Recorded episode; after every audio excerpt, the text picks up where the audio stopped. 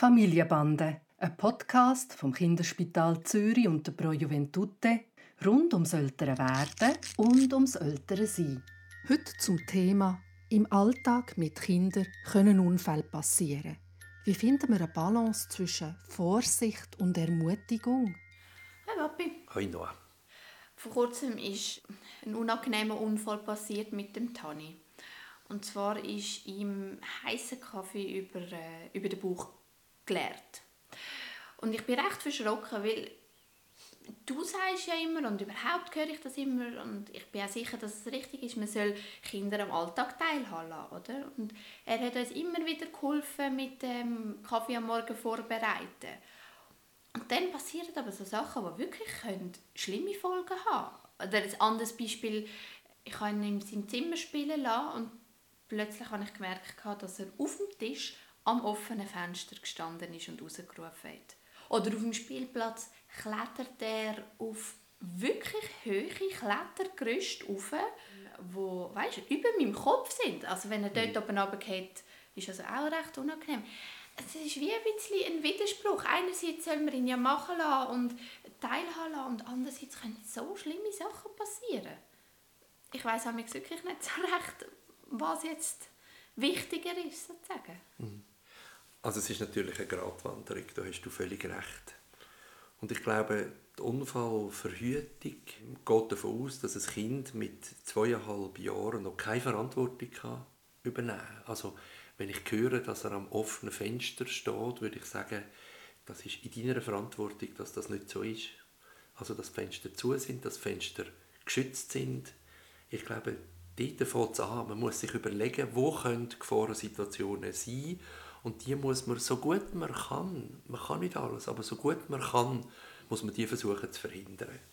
Wenn er dir hilft, heißen Kaffee vorzubereiten, dann äh, ist das eine Gratwanderung, das ist richtig. Und ich glaube, du kannst ihn das nicht alleine machen, also du, musst du dabei sein und schauen, was ist angebracht und was nicht.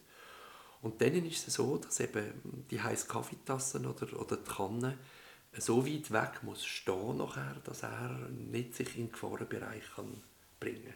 Und trotzdem passiert es, wie das äh, bei dir jetzt der Fall war. Und dann äh, braucht man ein bisschen einen Schutzengel und viele Kinder haben den und einige haben den leider nicht. Also es ist, äh, ist ein bisschen entmutigend fast. Also das macht mir mega Angst. Ich will nicht diejenige sein, die er nicht hat.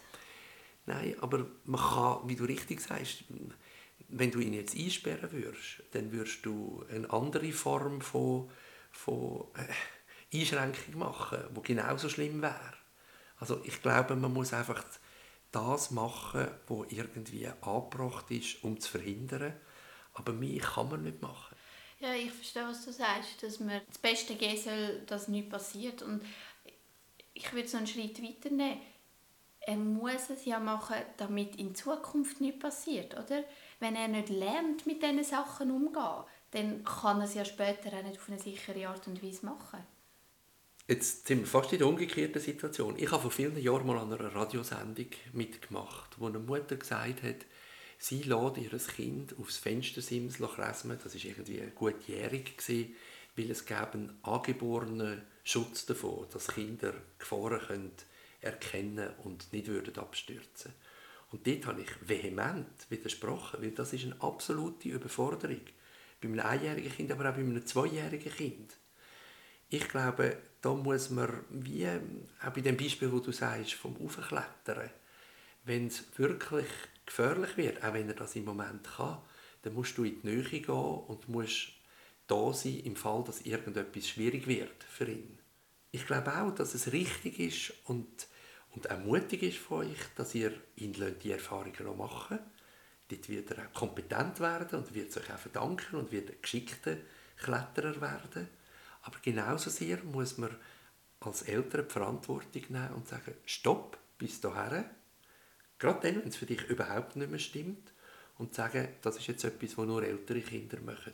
Und jetzt komm bitte wieder zu mir klar, an einem offenen Fenster bei uns im zweiten Stock, das ist absolut unmöglich und darf nicht passieren.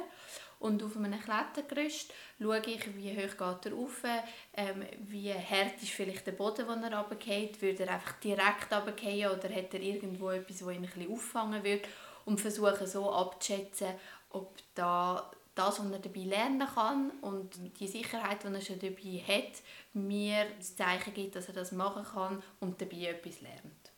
Jetzt möchte ich aber noch in dieser Situation gleich noch etwas Wichtiges fragen. Nochmal zurück zu, der, zu dem Moment, wo er da den heißen Kaffee bei sich gelernt hat und sich wirklich wüst verbrennt hat oder verbrüht hat. Ich weiß, dass man Kinder nachher unter kühles Wasser, laufendes Wasser heben und das war eine Katastrophe. Er hat sich mit Händen und Füßen gewehrt. Also er, er ist eh hat es ihm schon mega weh und nachher ihn unter eine kalte Dusche, wo ihm der ganze Körper abläuft, irgendwie für 10 Minuten zu haben, das ist ja fast nicht machbar. Aber magst du dich erinnern, du hast mir angerufen, was soll ich machen, was ich dir dort am Telefon gesagt habe? Du hast gesagt, unbedingt. Ja, nicht weiterreden, sondern unter das kalte Wasser. Wenn ein Kind sich wirklich fest verbrüht, und das weiß man in so einem Moment nicht, wie schlimm es ist, dann tut die Hitze nach innen weiter Schaden machen und dort ist es einfach wichtig, dass man schnell abkühlt. Und das ist keine angenehme Situation und das Kind verschrickt und du verschrickst und das allein ist schon die Hälfte vom Brüllen dann. Aber man muss einfach dann abkühlen. Ob es dann wirklich 10 Minuten 10 Minuten sind, das, ähm, das ist unendlich lang, das ist mir auch klar. Aber man muss probieren abzukühlen. Schlimmstenfalls geht man miteinander rein und, und steht das durch. Und tut nicht nur das Kind runterheben, oder damit das Kind merkt, du bist bei ihm, aber man muss abkühlen. Schlussendlich ist es das, was wir auch schon öfters hatten.